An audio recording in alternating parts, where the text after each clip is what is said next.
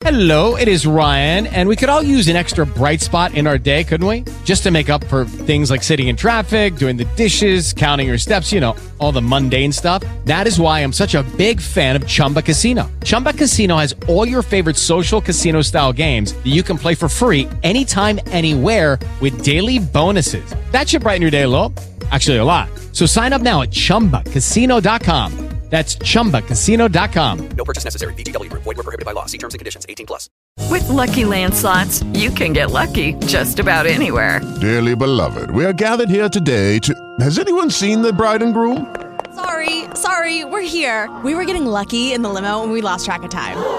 No, Lucky Land Casino, with cash prizes that add up quicker than a guest registry.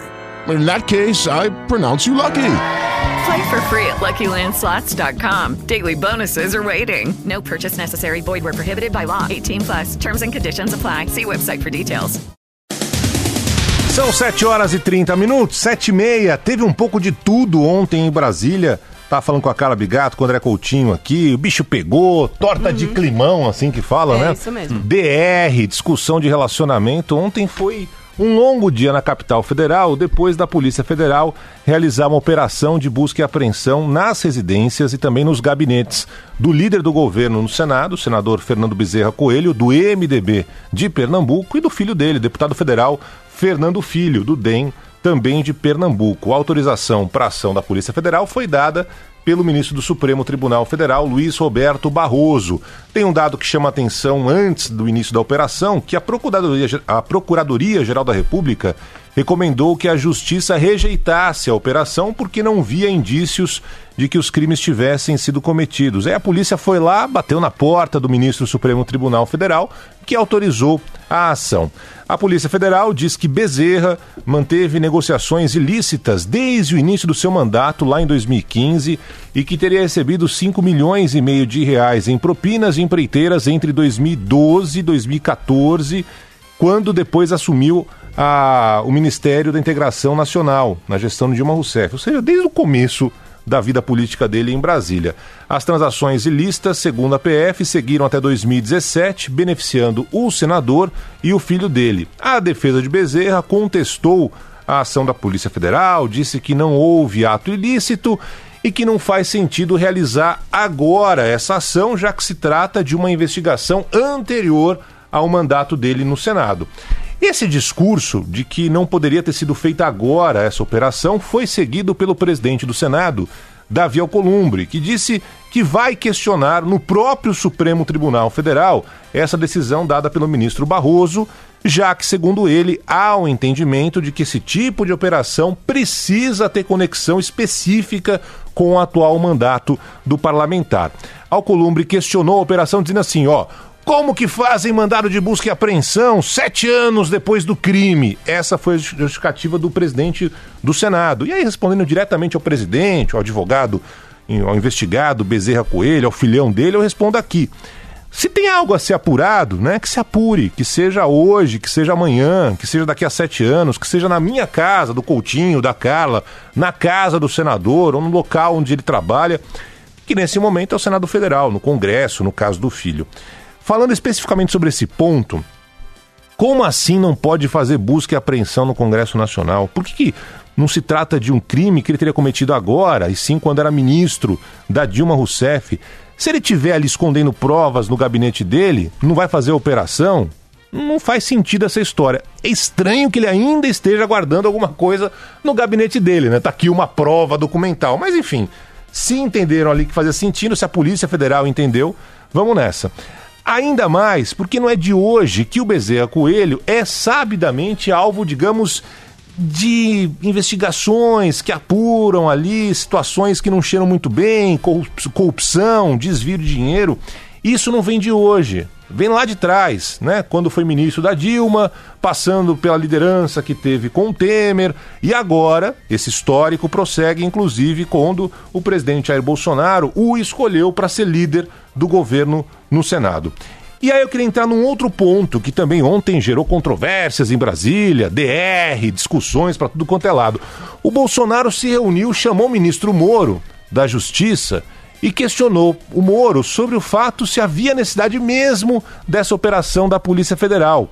por entender que poderia se tratar de uma represália da Polícia Federal, a possibilidade de mudanças internas ali. O Bolsonaro já falou um pouco sobre isso, o seu diretor-geral. E essa é uma outra parte da história, porque se foi uma ação política da Polícia Federal para mostrar sua força, olha só, estamos aqui indo atrás do líder do governo no Senado, aí tá tudo errado mesmo, né? Mais errado ainda, tá o ministro do Supremo Tribunal Federal, Barroso, em autorizar a busca e apreensão, se for essa história.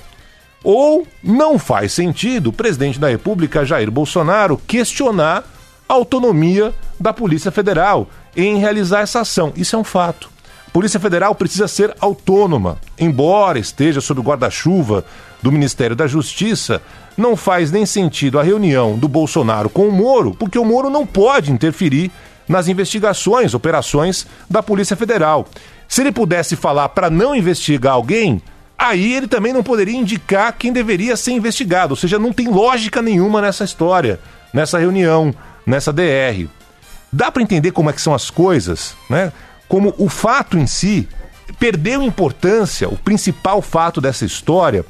Qual que é o caminho normal? Você recebe uma denúncia, para essa denúncia comprovada, você precisa ir atrás. Muito bem. Por se tratar de um senador, você precisa de uma autorização do Supremo Tribunal Federal. Aí você vai lá, coleta as provas, um inquérito é aberto, há um julgamento e se condena ou não o indiciado, acusado.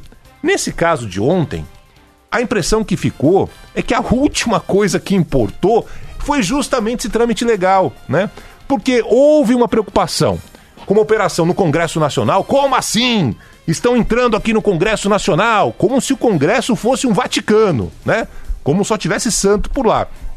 Aí, se tem um líder do governo na Berlinda, que já tem, convenhamos, um histórico bem duvidoso, aí tem ali a dúvida de um presidente, querendo saber mesmo se a Polícia Federal tinha ou não razão para realizar a ação, o que não é atribuição do presidente. E aí, se tem mais uma dúvida, já que essa ação da Polícia Federal havia sido negada ou sugerida ali que o Ministério Público falou: não, não façam, né? A dúvida é se de fato se trata de uma retaliação ou não ao afastamento, por exemplo, do diretor da Polícia Federal no Rio, o Ricardo Saad, ou mesmo a possibilidade do diretor-geral da Polícia Federal, o Maurício Valeixo, ser trocado.